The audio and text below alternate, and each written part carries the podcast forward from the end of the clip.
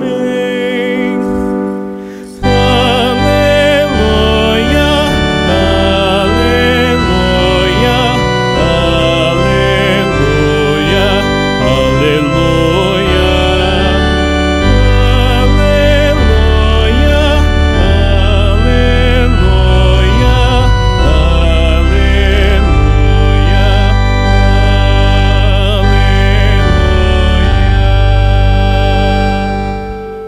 Senhor esteja convosco.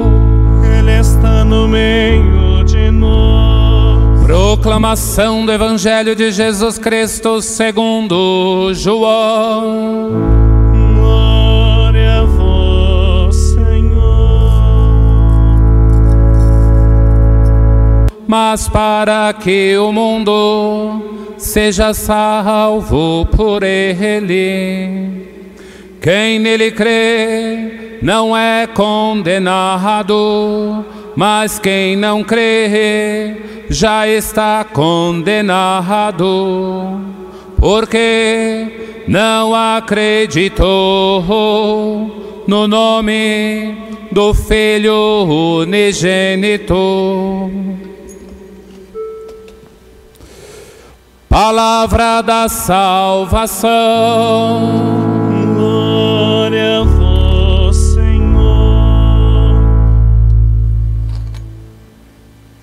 Que as palavras do Santo Evangelho perdoem os nossos pecados e nos conduzam à vida eterna. Amém. Podemos nos sentar, você que está em casa, você também aqui na Igreja da Consolação, somente a equipe de comunicação, né? também a, a, o nosso músico também. Agradecendo também pela irmã Janete, que nesses dias, nesses quase 80 dias, tem se doado tanto pela comunidade, também pelos funcionários que têm mantido também o contato. Uma das coisas que mais elogiam é a igreja estar tá limpa, cuidada, zelada. Então, louvado seja Deus. Agradecer a Betânia mais uma vez, pelos filhos, que a gente está morrendo de saudade também né, rezando porque a Emily e o Anthony hoje estão aqui conosco. Agradecer também pelos que não puderam estar conosco, mas com a graça de Deus, aos pouquinhos, como nosso arcebispo já tem, vem é, dando sinais, para que nós em breve possamos também termos a presença, né, termos a presença é, de mais algumas pessoas, né, mas sempre com muita restrição e ainda com a igreja é, fechada na hora da celebração. Por quê? É, a nossa Igreja da Consolação, para aqueles que não conhecem, está é, aqui no centro de São Paulo. E por estar no centro de São Paulo, está no foco né, do grande número de pessoas infectadas, porque é um lugar onde passa muita gente.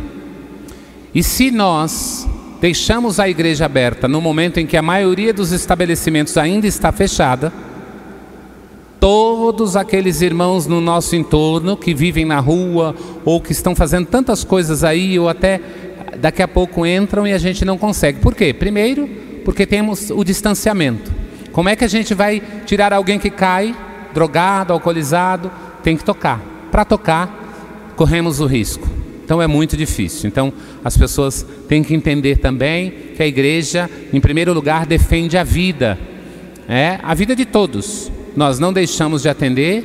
Essa semana, acho que mais de 60 famílias, né, irmã? Nós atendemos também com, com cestas básicas. É, no, 80, 80 famílias, né? Nós conseguimos atender. Nós sabemos que, em média, por mês, 200 famílias que nós temos aqui. A gente está dizendo que atendemos só essa semana 80, mas tem muitas ao longo do mês que aparecem. Então, é, a gente também tem todo esse cuidado e zelo. E também os irmãos que aparecem aqui, é, que acabam, de certa forma, rodeando a paróquia, rondando a paróquia, que são muitos irmãos que são atendidos também com é, cesta básica, com alimento, com medicamento, também com roupas. Né? E o que nós pedimos a você neste momento? Continue mandando alimentos não perecíveis, né, irmã? Trazendo alimentos não perecíveis aqui para a igreja. Continue trazendo cobertores em bom estado. A gente precisa de cobertores, está começando o inverno. Somente a gente em casa já sabe, quando a temperatura cai, mas rezando também é, e pedindo que vocês possam ajudar com cobertores e agasalhos em bom estado, né? Para ajudar esses nossos irmãos. Nesta Santa Missa, quero rezar de modo especial, todo especial e particular, pelos meus catequizandos de adultos. Hoje eu tive catequese hoje com eles, depois de 70 dias longe. Então nós tivemos catequese nesta manhã, conversamos um pouquinho, foi claro, um momento breve. E o bom é que quando a gente terminou a conversa, a comida já estava pronta. Né? Começamos às 10 da manhã, então a comida, fiquei imaginando, irmão, o cheiro da carne subindo, enquanto está todo mundo preparando a reunião e a comida sendo feita né, pela família mas eu quero agradecer e mandar um abraço para os nossos catequizandos. Eu quero convidar você que está aí no Facebook, compartilhe. Se você compartilha na sua linha do tempo, você está evangelizando. As pessoas podem participar da missa agora, ao vivo, e mais, mais tarde as pessoas também podem visualizar essa Santa Missa. Pois bem, meu irmão, minha irmã, nós hoje celebramos a solenidade da Santíssima Trindade. E hoje rezamos de modo particular no sétimo dia de Maria Madalena, cantora Milena, que faleceu há uma semana. Também rezamos no sétimo dia de Antônio Carlos Col de Alvarenga.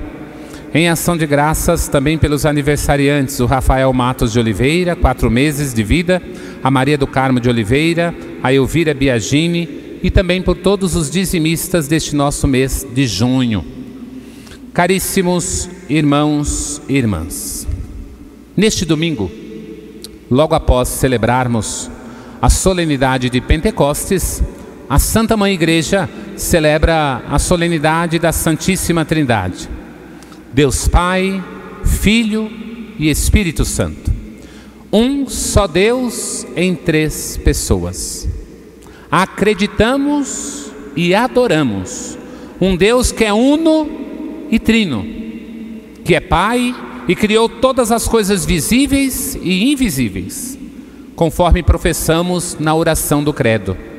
E fez de nós homens a mais predileta de todas as suas criaturas, pois só a nós foi dada a dignidade de sermos chamados filhos e filhas de Deus.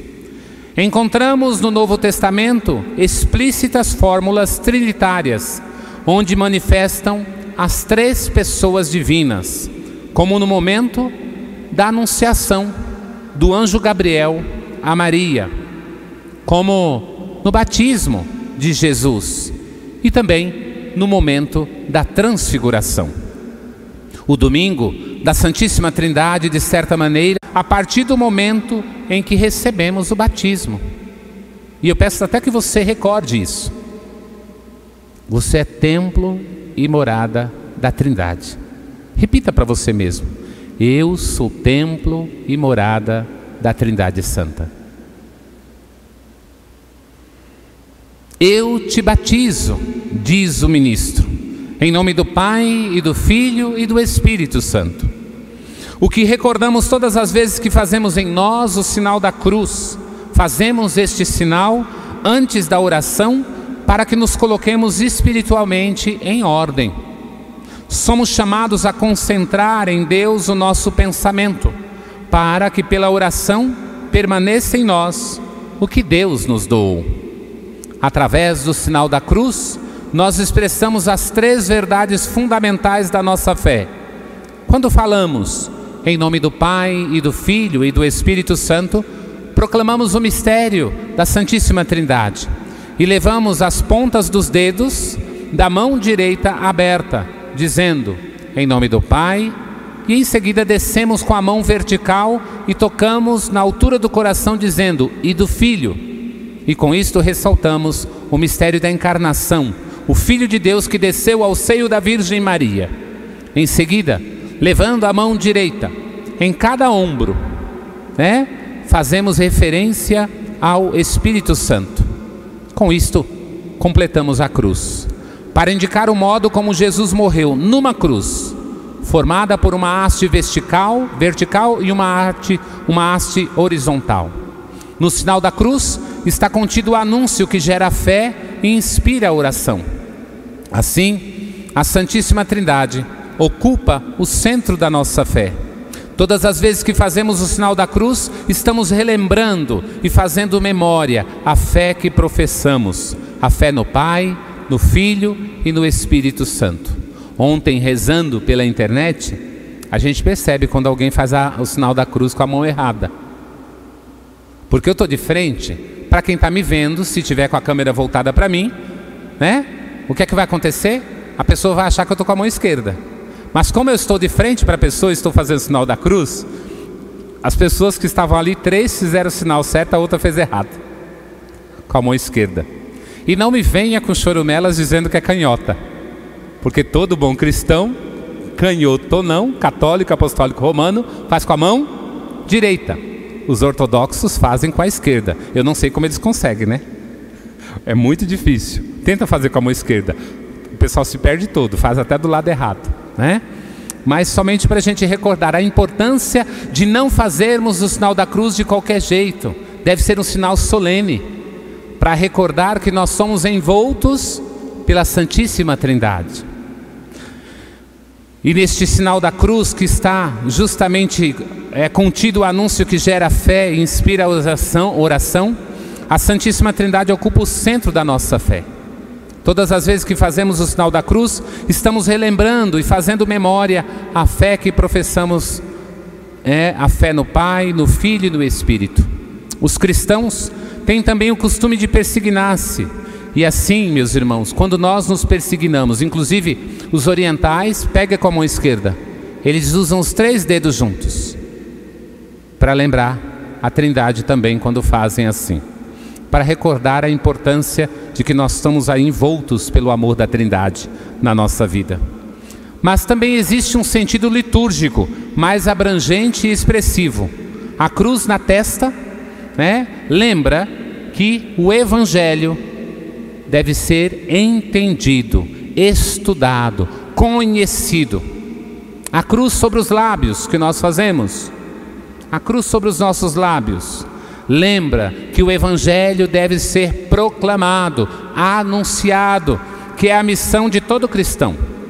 E a cruz no peito, à altura do coração, nos indica que o Evangelho, acima de tudo, deve ser guardado em nós, mas também deve ser vivido, pregado e testemunhado por todos. Também o diácono ou o padre, ao proclamarem o Evangelho, devem fazer o sinal da cruz sobre o livro a ser lido. E em seguida, traça sobre si também é a cruz, sobre a testa, os lábios e o coração. Persignar-se, indicando com isso que cada palavra pronunciada seja um despertar para cada cristão, tornar-se luz e sal para o mundo. Neste momento também os fiéis repetem este mesmo gesto para que possam se preparar para ouvir com dignidade a palavra de Deus. Devemos nos colocar de pé, indicando com essa posição que estamos prontos para seguir, dispostos a caminhar com Jesus, para onde Ele nos levar. Lançando um olhar para a liturgia da palavra deste domingo, nos deparamos com a primeira leitura, tirada do livro do Êxodo, onde temos a revelação do amor de Deus. Depois de um grave pecado, cometido pelo povo que estava a caminho para a terra prometida. Deus, por intercessão de Moisés, perdoa e convida a subir novamente ao monte para receber de novo a sua lei, os dez mandamentos e renovar o pacto com o seu povo. Moisés então, né, pede a Deus de revelar-se, de se fazer visível o seu rosto. Mas Deus não mostra. Deus se faz próximo de nós. E eu pergunto a você: como você tem feito para se tornar próximo de Deus? A gente arruma tempo para o celular, para a internet, para a televisão, mesmo em casa, para ficar tagarelando no telefone. E o tempo que você tem dedicado para estar com Deus? Talvez tenha aqueles que são mais santos, né? 24 horas eu respiro Deus. Leio a Bíblia de manhã, de tarde e de noite. Mas não esqueça que aquele que para para ler a palavra de Deus para para escutar a Deus na sua palavra, não pode ser indiferente ao outro que precisa lhe falar ao coração. Porque Deus se revela, esse Deus que é amor, que é misericordioso, se revela quando você para para ouvir o outro. Desligar tudo em volta, mas ouvir o outro. É preciso que nós tenhamos essa experiência desse Deus que perdoa, mas o Deus que se faz próximo de cada um de nós. Ainda no Novo Testamento, São João resume essa expressão dizendo: Deus é amor. Também o Evangelho deste domingo certifica: Deus amou de tal modo o mundo que lhe deu o seu Filho único, que viveu por nós, que venceu o mal, perdoando os pecados, acolhendo a todos. Mas é sobre a cruz que o Filho de Deus nos concede a participação à vida eterna, que vem comunicada com o dom do Espírito Santo. Deus se comunica conosco e se expressa no Filho e no Espírito Santo. Mas Deus é o amor mais original, por isso os três não deixam de ser um.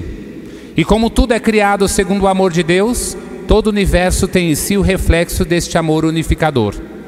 E Jesus nos mostrou o rosto de Deus, uno na sua essência e trino nas pessoas. Deus é amor, amor Pai, amor Filho e amor Espírito Santo.